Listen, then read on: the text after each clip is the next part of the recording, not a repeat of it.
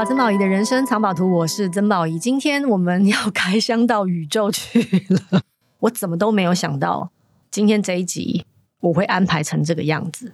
呃，先跟大家讲一下这个前因后果好了。前因是我有个朋友，他出了一本书，叫做《心电感应大脚星》。我一直很想访问他，是因为我觉得我这个朋友很有趣啊，人生经历很丰富，而且他也上了这个唐老师的。呃，采访啊，就是鸡酒屋之类的，然后呢，书也卖的下下叫，买回去有没有看我不知道，但至少呢，还是蛮多人买了。大家对于大脚星都很好奇。然后可是我就在想说，我到底要把这个宝藏怎么样放进我的人生藏宝图里面呢？我的另外一个宝藏出现了，我的禅柔好同学，在大概一个月前吧，突然被认证是大脚星人，然后我就心想说，bingo。于是呢，今天我们的曾宝仪的人生藏宝图要来一个大脚星人地球见面会。首先呢，白痴哦。首先我们要采访到的是这个心电感应大脚星的作者张之凯老师，你好。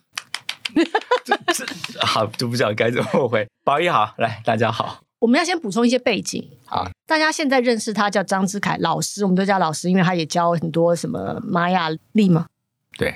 自己讲清楚，我怕我讲错了。对，玛雅历的的教学，对，十三月亮历，其实他做了非常非常多的事情啊。详情你们直接去听唐老师那个就好了。那个他生平已经介绍了非常多，因为他是唐老师的同学。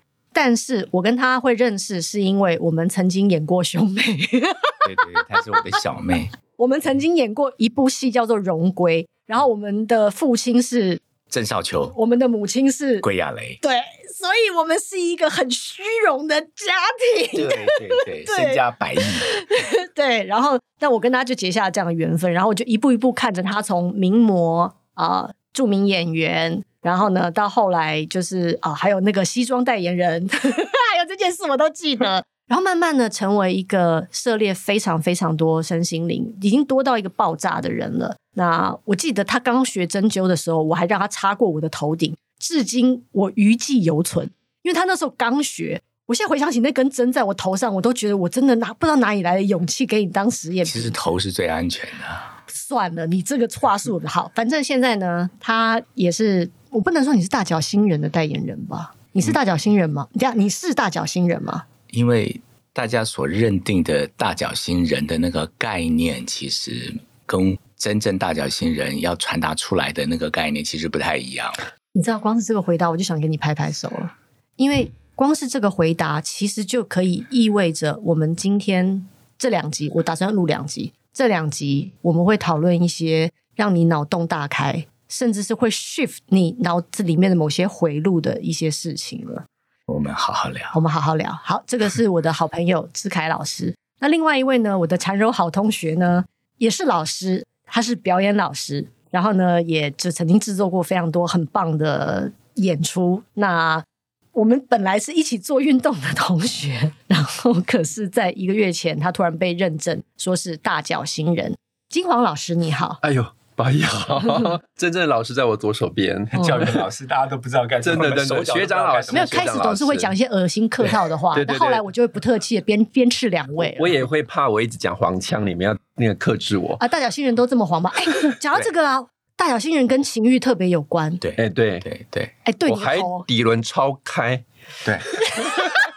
真的，从复兴北路开到复兴南路，走到南京的秦淮河畔，走着走着腿就开。对，而且我是边走边开。等一下，等一下，等一下，我们今天不是要聊星际的话题？怎么尺度？我流汗了，我等下我要把衣服脱掉。哇塞刚刚说冷气不能关是个原因啊！好好，我要认真，我要认真了。我们先从粗浅的开始讲好了，就是刚刚被认证，悠悠班，悠悠班，我真的是悠悠班。你是怎么被认证成为大脚星人的？我要非常非常感谢我一个身心灵的上线老师，上线老师，对我都叫上线老师，小文，小文姐，她其实做呃光的疗愈呃很多很多年了，至少二十年起跳的。然后其实我们每一一次一大票朋友在一个就是。不管是人生的低潮，或是有一些想要人生方向的时候，就会去找他。那他的方式比较是关脉轮，就是 A 跟 B 可能会对坐，然后小文老师可能会变成 A，然后小文老师是 B，但是 B 讲出的话呢，并不是小文老师，而是 A 的高我。所以他类似是这种方式。所以有一次我就是，其实也不是有一次，就是上个月的事，这样去找他这样，然后突然之间他就是没有再回答我的问题，然后不断的就是。如醍醐灌顶般的一直告诉我说：“我要跟你讲，叭叭叭叭，就停不下来。”就那时候有录音，录了快两个小时。然后中间他现在功力很厉害，他可以跳进跳出。他跳出的时候，他就说：“金黄，他们要跟我说你是外星人，不是我要说的。”然后叭叭叭叭叭叭讲，你有听懂？你有听懂吗？就很凶这样。然后再叭叭叭，先举手，他们是谁？高我呀，你的高我。OK，你的高我决定在你 年过半百之后。是。没关系，我是三个一面，你的真实身份。对，然后我他都没有再回答我的问题，嗯，然后他就一直跟我说大角星的事情，嗯，然后当然我就是立刻回去就是 Google，所以才知道那个。所以那之前你根本不知道我不知道，完全不知道，我是幼幼班零基础，你完全不知道，完全不知道。诗凯老师已经，我以为是大 To Infinity and Beyond，因为我们比较喜欢大别的地方，不是大角星。等一下。这到底是哪一集？等一下，等一下，你看，连资深大脚星人都会有点受不了了。幼幼班比较冲一点，这样。okay, okay, 然后就开始搜寻那个志凯老师的书，就打开，套三十万字，我就合起来。因为这本书真的是人间凶器，对，凶器啊，凶器，就吃完便当还可以打死人这样子。然后我就想，不行不行，我一定要就是遵循那个我的高我给我的任务，我就开始从幼幼班的一些资讯，读到老师的一些去呃什么紫藤水啊、玛雅文化、时间法则这一块。哎，亲爱的。紫藤水不是紫藤，有我有些无珍珠奶茶听过来去喝过了，对，果然是幼幼班这样，因为我真的超记得超紧张，真的我就两天没有睡好，一直被电波干扰，真的两天没睡好，然后昨天半夜还醒来写剧本这样子，对，然后就一直在看老师的书跟小文姐跟我说的事情。然后其实认证我真的不敢讲，因为我不想把它变成一个好像你颁发证书，你就是什么人种这样。但我觉得我最大最大的呃呃，就是得到的是完全提供了不同的思维的方式，在看我人生的功课。OK，这个待会我们可以继续聊。接下来我们就要进入刚刚志凯已经稍稍揭露了一点的，就是我刚刚问你的一件事情：你是大角星人吗？你回答了我一个，就是。是不是这件事情，其实不是你们我们想的，我们左脑想的那个样子啊、你说你是大角星人，那你是投胎来的吗？那你前世有转过几世呢？那你是自己决决决定要来的吗？或是那那大角星长什么样呢？呃，你们有身体吗？你们身体长什么样呢？是像小灰人那样子吗？还是你们手脚都很长？因为我会讲手脚都很长，是因为在我面前这两位，他们两个都超高的，都是巨人，然后都是巨人。好，就是就是这是人类有很多问题，但现在你可以回答我了，好好回答。你是大角星人吗？OK，好，大角星其实它是一也是多，它事实上来讲的话，它真的的主要的一个存在状态，其实是我如果我们用次元来讲的话，它其实是四次元的存在状态。那当然它也有三次元，但是它它的三次元，它呃基本上来讲，我们就像我们人一样，我们是三次元跟四次元跟五次元的复合体。那他们最最主要的基本上来是是是的存在是一个四四次元，其实基本上来讲，就我们行星地球来看的话，是眼睛看不到的，所以你没有办法去定义说谁是大角星人，对。但是那为什么？哎，你看像金黄他为什么会被认证，或者是像之前，其实我这从去年开始呃出书到一直到现在，我一路上其实碰到非常非常多因为大角星这三个字，然后跟我结缘的很多很多很奇妙的缘分。他们都是都都跑来告诉我说啊，我在一次催眠的这个过程中啊，我的催眠老师告诉我我是大角星人，然后说怎么办？我说不怎么办？我说非常好，代表说你认出来你的大角星血统，嗯，也就是说，事实上在我们地球上，有百分之九十左右都是混血儿，都是外星人的混血儿，在我们的基因，在我们的 DNA 里头，其实都有很多很多。不仅仅是大角星，包含星宿的星，包含天狼星，包含猎户座，有很多很多。因为我们人类其实是被设计出来的的一种存有，呃，跟达尔文的这个演化论可能有一点点差，对对。所以基本上来讲话，嗯，从我们这样子的一个观点来看的话，呃，其实每一个人心呃在身体的基因密码里头，可能都存在着大角星人的基因。你有没有被唤醒？那如果大家还有一点印象的话，就是二零一二年的十二月二十一号曾经被说过，说是我们世界末日，是我们地球行星地球的一个世界末日。事实上并不是，它只是一个五千两百年跟两两万六千年大周期跟小周期的一个共同的结束点。嗯、我们现在进入到一个第六太阳纪，这是呃，Incas 就是嗯呃，就是反正在在中美洲的一个原住民哈。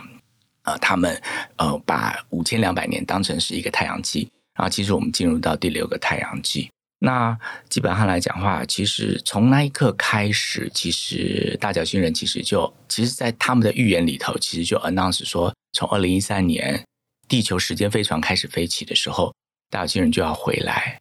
那为什么？其实大角星人他们本身有一个非常非常重要的任务，一个很重要的一个宇宙任务，他们就是。嗯，当然，他们也在演化。他们从四次元演化到五次元，就像我们现在人类要从三次元演化到四次元一样。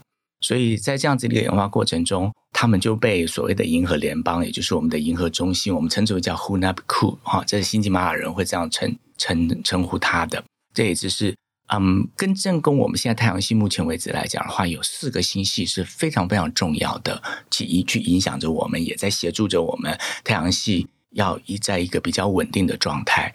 第一个就是呃天狼星，这是大家最熟的；再就是大角星人，还有一个就是星宿二星，我不知道大家有没有听过，就是天蝎座的那个心脏，那个红红的那颗心脏是星宿二星。然后再来就是昴宿星星团。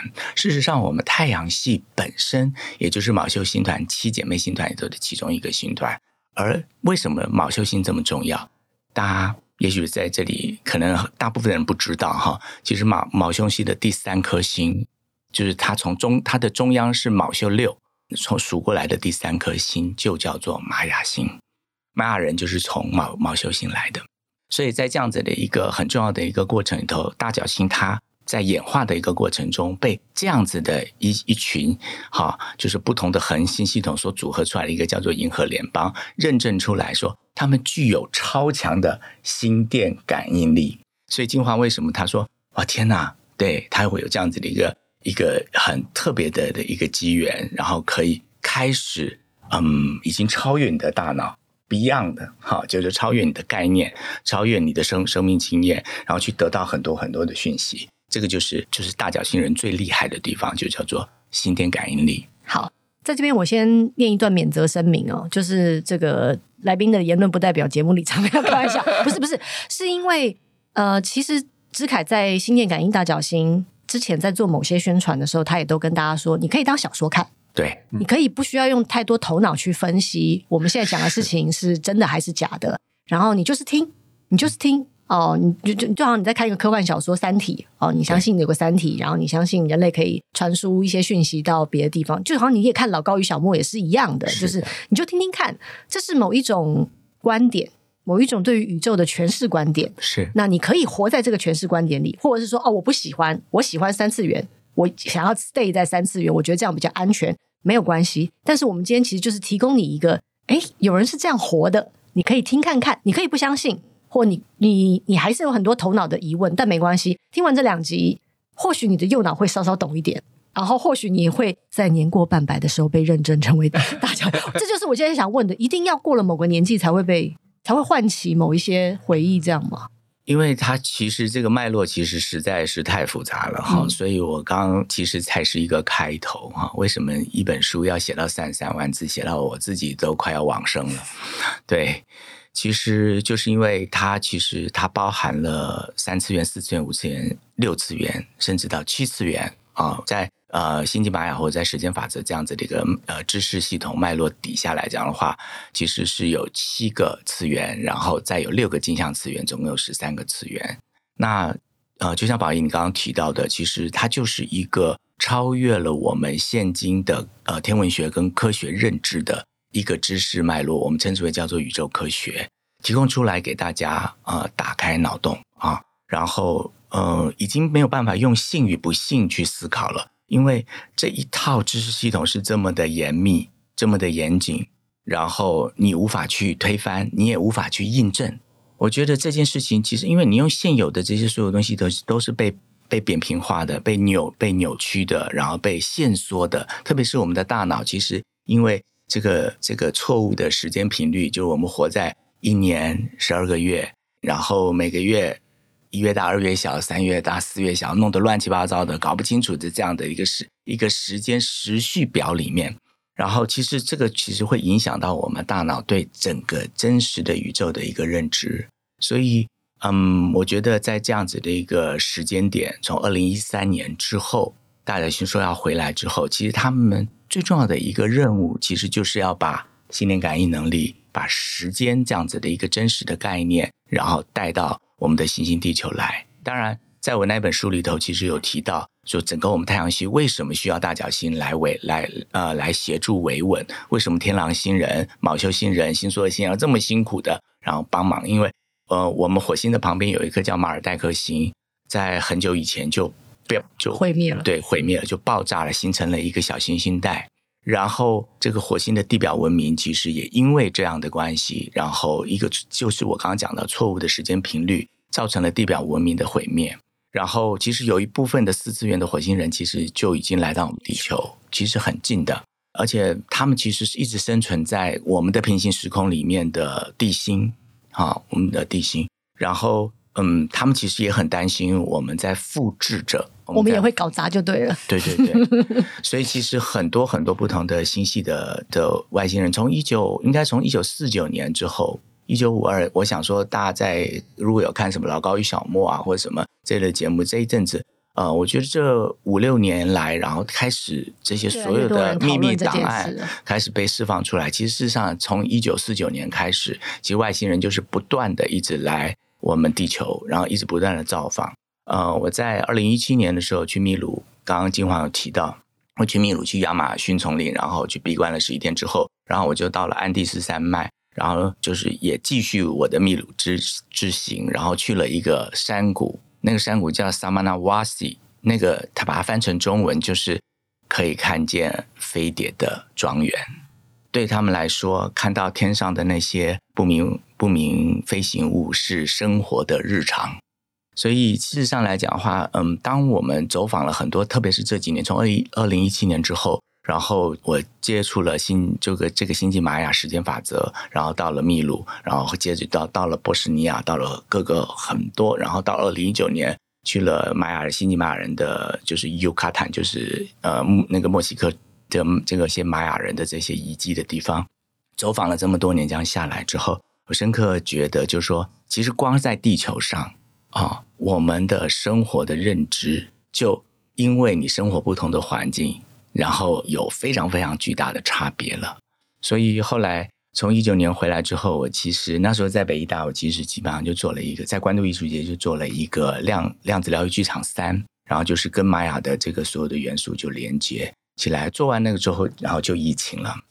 那做完那个时候，我就突然有这种感觉，就是说好像。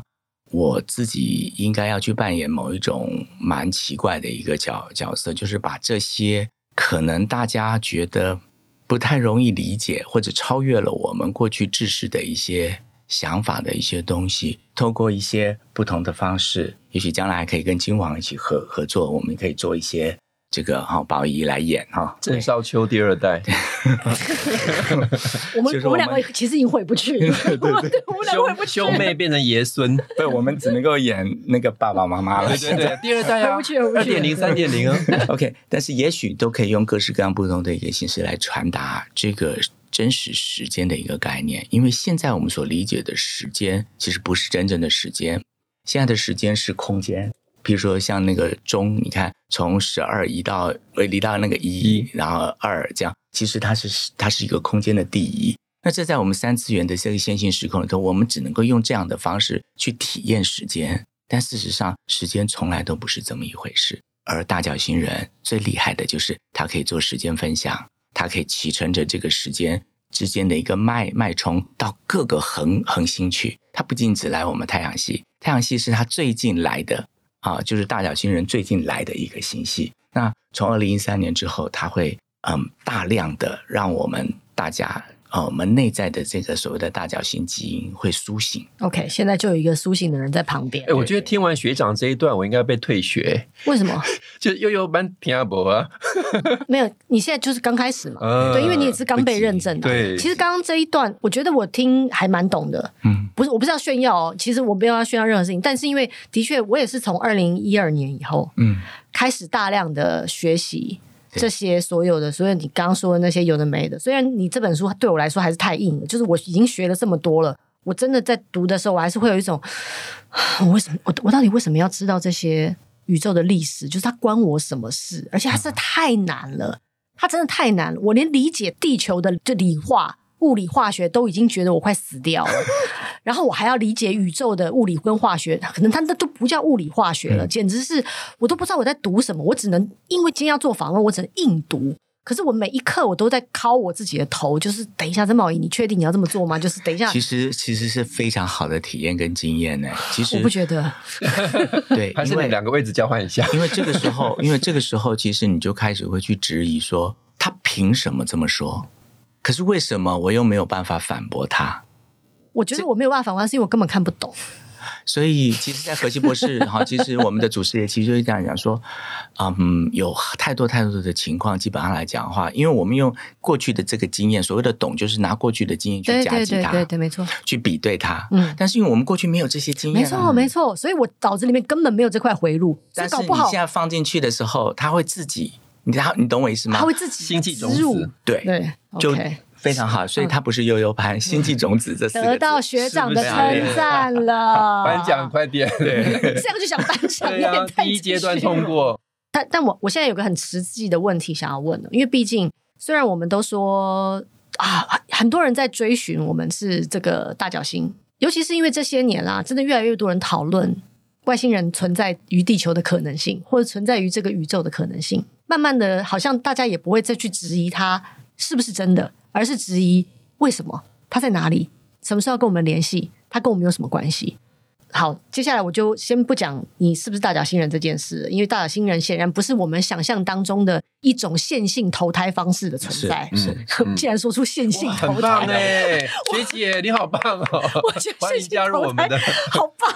但毕竟我们还有一个身体活在这个地球。嗯，对，我觉得这个是蛮关键的。就是我为什么今天很想做这一集，也是因为。我如果真的只是单纯想要传递大脚星的知识的话，其实我就叫大家去买书就可以了。你看得懂就看，看不懂就不看。但有一个蛮棒的相遇，我们三个人这样的相遇，其实就是，哎，一个地球人突然之间被点醒了，但他还在这，他有很多日常的生活要应付，他有生病的家人要照顾。然后他有情欲的问题，这不是问 情欲不是问题，小心你的，他有情欲小心你的用词 的，那话说的 issue 吧，仪式，对对对，然后就是他还是有很多跟这个身体有关的事情要解决，他有很多这个地球上的缘分需要你说完结也好，需要呃实践也好，或是什么的，就是我比较想知道，比方像金黄今天也准备了一些题目，但我真的很想问的就是，到底跟地球现在的我们。你先说好了，金黄先说，你觉得你成为被认真成为大小星人的时候，你有什么改变？这个月吗？这个月哇塞，这个真的太棒的问题，我真的不夸张。刚刚学长学长讲心电感应这个四个字，我就麻了一下，因为那时候小文姐刚跟我说，而且小文姐有画出自画像，我们课后之后可以看那个她看到我的样子，然后我就真的，他因为那个咨询是在二楼，我走下来之后，其实我真的身体很轻很开心，然后突然之间我的脑子就浮过了几句台词。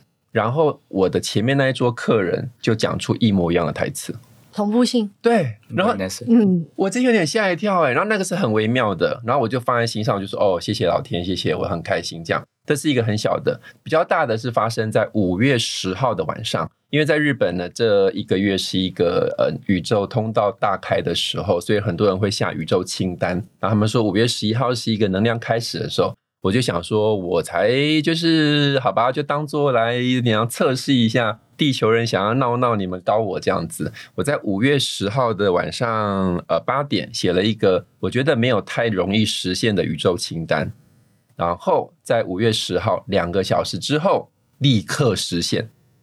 立刻显化，那那我可以知道这是什么？哎呦，不要了，就跟情跟情欲有关，那都 不用问嘛，有什么好问的？我是这位主持人，我是因为听众一定很想知道。第三集还有给录，我们的听众也会有心灵感应。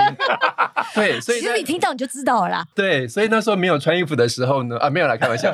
所以就是显化的时候，我就说，哎，来真的哦，好，那我就是心存感恩。那我就真的去看那些所谓就是学长的书，或者是所谓心电感应的事情，还有所谓什么灵魂治疗师的事情。好，那接下来我碰到的人很奇妙，例如说，我有一天想要碰到我们一个学长，也许我是反正一个大学长，那这个工作上是完全碰不到他的，当天晚上立刻就碰到类似像这种事情，是偶遇吗？对，偶遇啊。而且我是有工作上的事情问他，哎，然后就是接下来那几天就是不断不断就是心想事成，然后就是立刻显化，然后我就觉得也太妙了吧！那更不用说天使数字，天使数字本来就一直在唱。其实我刚刚来路上一直在天使数字，我就一直感谢他，一直感谢他这样。对，所以就是像延续那个宝仪的问题，就是小到这种立刻显化，大到那种宇宙清单是立刻实现。那我还是有所谓地球人的情欲的功课，或是说我还是一个身体，但我其实就把它当做一个我的另外一个体验跟高我的觉醒吧。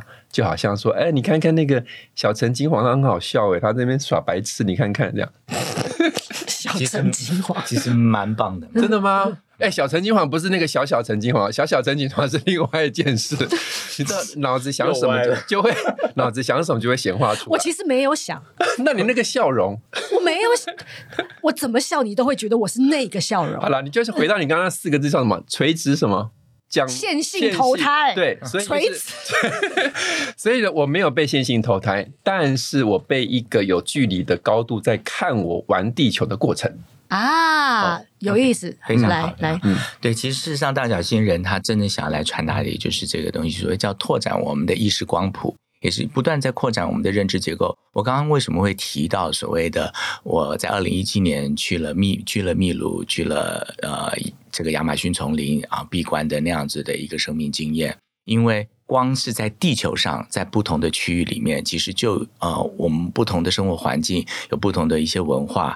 对这个所有的在生活上面的一些价价值的认知，其实就已经完全不一样了。我那时候在蒂蒂卡卡湖，然后跟一个导游在聊天，他然后就聊就聊着聊着，他说我们在这边医院都开不起来，医院都会赔钱。然后我就愣了一下，我说为什么？他们不生病？不是他们不生病，因为他们百分之七十的人身体不太舒服的时候，第一个先去找萨满，哦、就萨满去找萨满。然后就可以凉凉哎的喝啊，凉凉。现现场有人身体不舒服的吗？然后面两千万的观众。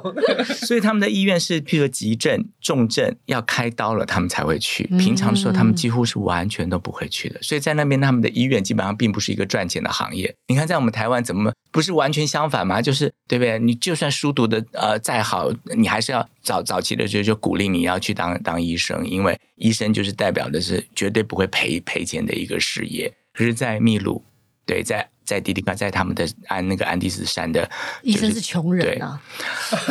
对，那萨满有钱吗？萨满要收费吗？萨满不需要。最有趣的一件事情就是说，金钱交换这个行为，在他们那边其实并不是我们所想象中的这么重要。嗯，对他们，对他们来说，他们的心中永远都有一个叫做帕查妈妈，就是有一个大地母亲，对，一个大地母。嗯大地母亲的一个连接，其实非常非常重要的。你你知道，这就是因为我最近在思考一个问题，叫做丰盛。嗯，就丰盛跟富足。嗯，我觉得其实我也花了蛮多时间，因为的确我在年轻的时候有蛮多匮乏的的的 issue，对，在处理的。然后，而那个匮乏其实是不管你银行有多少钱，你依然觉得匮乏，是，是我觉得非常荒谬的。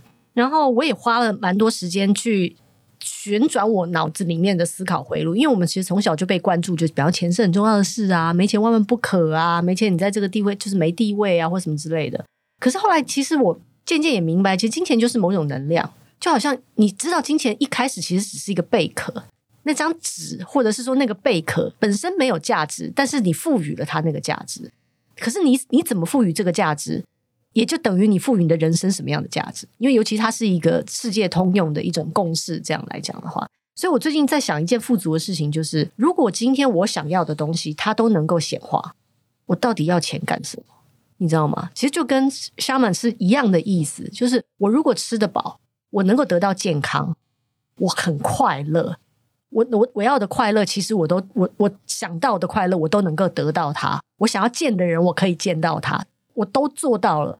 那到底要钱是拿来干嘛？撒撒撒在地上说啊，好开心啊，跟那个 IG 红人一样，撒花 的那种感觉，变那个钱已经变成碎纸的那种感觉了。我觉得这也是我最近，因为我们一直都有一种既定俗成的印象，就跟我们对时间的概念是一样的。对，其实光是能够打破时间的概念这件事情，你就已经打破了所有你生命当中的限制了。我记得有一次我在日本旅行的时候，我也是有一个 moment，我不知道是喝醉还是怎样。我突然就是就是掂一下，我就突然有一个有一有一个想法，就在我的头脑里面出现，它肯定是一个声音，就是说时间其实是一个发明，是一种发明。因为有了这个发明，所以才有后续所有的事情。有了时间才有历史嘛，有了时间才有所谓的线性投胎、线性转世也是这样嘛。有的时间有春夏秋冬嘛，有春夏秋冬我们就有衣服嘛，它是环环相扣，但所有东西都从那个地方开始。但如果你那个点能够扭转，其实你后面所有东西都会变得不一样。就跟我们刚刚在说同步性这件事，人家都觉得同步性同不就是个巧合吗？但如果巧合已经多到你无法解释的时候，你就会明白，你以前所有的学习的那个套路或 SOP，你要重新来过了。而重新来过，我必须要说。很爽，对呀，很好爽的，真的，二位 重启人生。因为我这几年恭喜恭喜恭喜，互相恭喜。因为这几年其实我一直在，其实，在推广的其实就叫做时间法则，就是荷西博士他从天狼星这里传承下来，然后他其实这一生，他一十四岁的时候爬上了特奥蒂瓦坎，在墨西哥特奥蒂瓦坎太阳金字塔。然后被雷打到，然后的意思是真的吗？没有啦，就是被一个哎，我也相信了。我想说，怎么不会死？因为志凯老师说话，我都会相信的。被一个心智瘤，然后去共共振岛以后，他就花了三十三年的时间去研究所有的玛雅的文化，那所有的他的 glyph 就是他的这个象形文字啊，这些各式各样。然后加上他本身就是一个很特殊的一个体质，然后对，然后他可以接收到很多跨次元的一些信息。其实包含后来在一九八七年，我不知道大家有没有印象，你还小了哈。一九八七年的时候，那时候我已经非红包红包塞一下，我已经非常懂事了。然后那时候的八月十六号、十七号，那时候其实全世界那个时候有一个新闻，就是全世界有十四万四千人，然后汇聚在一起，叫做一个叫做和平汇聚，其实就是荷西博士他 去号、哦、去号号召出来的。其实现在我们一直在过的四月二十二号的那个地地球日，也是荷西博士。OK，学长，我生日是四月二十三嘞，真的啊！不要蹭，不用蹭，差一天差很多。时间，学长，我二月二十一，你们差几天嘛？这个次元是没有时间概念的，所以我们是同月同日生。乖，大家不要吵。依旧是多，你懂吗？等一下，我们突然又是把大脚星人说的话变成干话。好，小心小心。好，我们再回到时间，我们再回。到时间，我刚刚觉得，呃，觉得宝仪刚刚讲的非常非常好。其实宝仪刚刚讲的那个，我们在我们这边就他讲的同步性，其实就是荣格讲的共识性，是共识性。然后就是，其实呃，最主要的一件事情就是，呃，其实讲到共识性，就会讲到对时间的概念概念的一些改一些改变。也就是说，事实上，什么叫共识性？我们会觉得为什么会觉得它的巧合？它是这么的巧合？因为我们是一个线性大脑啊，我们的大脑很笨呐，很扁呐。所以我们会觉得它很巧合。如果有一天让我们的大脑变聪明一点，我们打开一点的时候，你就会发现它其实就是有很多很多的秩序在这个里头。那这个理论呢，其实在一九五二年的时候，有一个叫做一个量子力学家叫做大卫波姆，我不知道大家有没有听过哈？波姆他其实他有提出来一个概念，就叫做隐禅序或者叫隐秩序的概念，叫 implicate order。这个基本上呢，他在说，我们现在所有的显秩序的背后，其实有非常非常多的隐隐秩序。那隐秩序背后还有一个啊超隐秩序，超隐秩序背后还有一个超超隐秩序。这个其实不仅是波姆提出来这样的一个想法，其实爱因斯坦他其实也讲过这样的一个，他说我们认为的不可思议，我们认为是我们的大脑认知还没有到那个地步。所以事实上来讲的话，其实有这个世界存在着太多太多不可思议的事情，而这个不可思议是源自于刚才宝英你提到的一件事情，就是我们是我们把它想成这样的。如果有一天我们这个信念、我们的想法，我们开始改变了，整个世界就会因为我们的想法、我们的信念而开始转化。其实你的心想事成，你的显化。其实，在你的生活中，从过去到现在，其实不断的在发生着。但你没有意识到，你有没有发现？没错。嗯。但是，因为最近你打开来了，然后你就会发现，哇，它一直不断的出现在我们的生活之中。而这个时候，你原来钻牛角尖的那些烦恼，其实突然就会觉得，嗯，好像也没有那么重要了，因为你你的大脑已经被其他的。因为你过得太爽了，所以你的海底轮的问题也不再是问题了。但是没有钱就不能解决海底轮的问题。好，我插题了，学长请继续。学长已经翻白眼。我从来没有用钱去解决过我的海底轮的问题。第三集，第三集，快，第三集。好，好，学长请继续。对对对，我们要下一集继续。好。时间到底有什么秘密？其实也不，嗯，说是秘密吗？好，讲秘密，大家可能会比较好奇一点。时间到底有什么？它其实是一个奥秘，的的确确是。对，时间到底有什么奥秘？我们到底要如何理解？这个大脚星人见面会到底在干什么？如果刚刚那一整集你都没听懂也没关系啊，你可以在随时你做事情的时候你就放着它，你就放着它，你就让我们搞不好一两句你听到了，哎，你就进入了，或者是你觉得下班没关系，你就当科幻小说听也可以，或是你就当三个人在聊天，然后我们就是老高与小 小宝，老宝与小宝，反正 YouTube 你也看了，不如就听听我们聊聊。但不管怎么样，它可能会打开。打开你一点点，不管打开你的哪里，不是海底轮哦。好好，那我们就下一集见了哈。